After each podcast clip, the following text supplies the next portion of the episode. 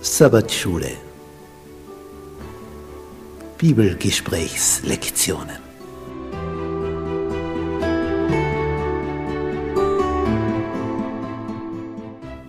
Das fünfte Buch Mose.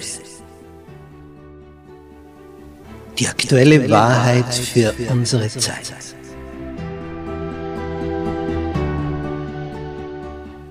Was erfahren wir in diesem Hauptwerk von Mose? Es ist das Buch, aus dem Jesus am öftesten zitiert hat. Es ist sein Lieblingsbuch der Bibel. Was ist darin enthalten? Was gibt es da für eine Botschaft? Darauf sind wir neugierig. Das wollen wir ergründen. Bist du mit dabei?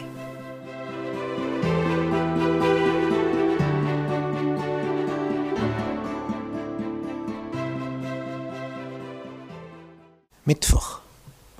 Moses Auferstehung.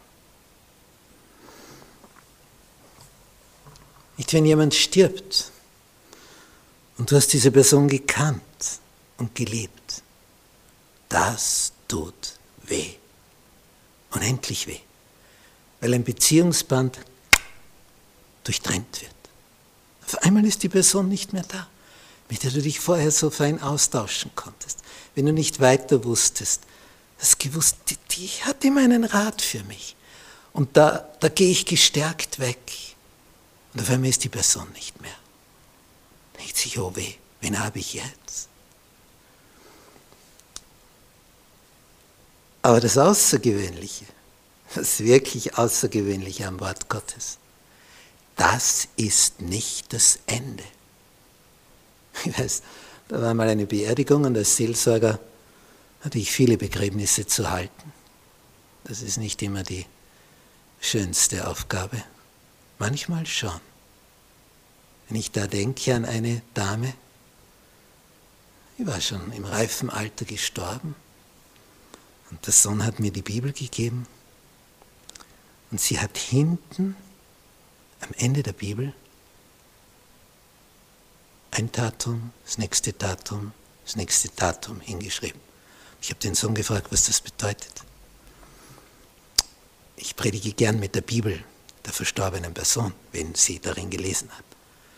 Und dann sagt der Sohn, ja, jedes Datum bedeutet, da ist sie wieder einmal durchgekommen mit der ganzen Bibel.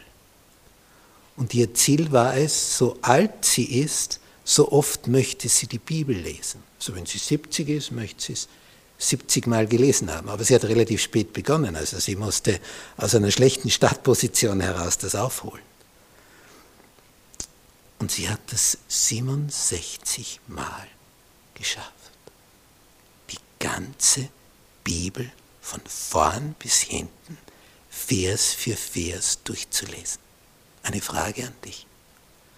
Hast du die Bibel schon einmal, ich rede nicht von 67 Mal, hast du sie einmal von vorne bis hinten schon ganz durchgelesen?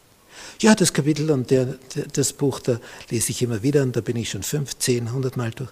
Hast du die ganze Bibel schon einmal durchgelesen? Und die hat es 67 Mal gemacht.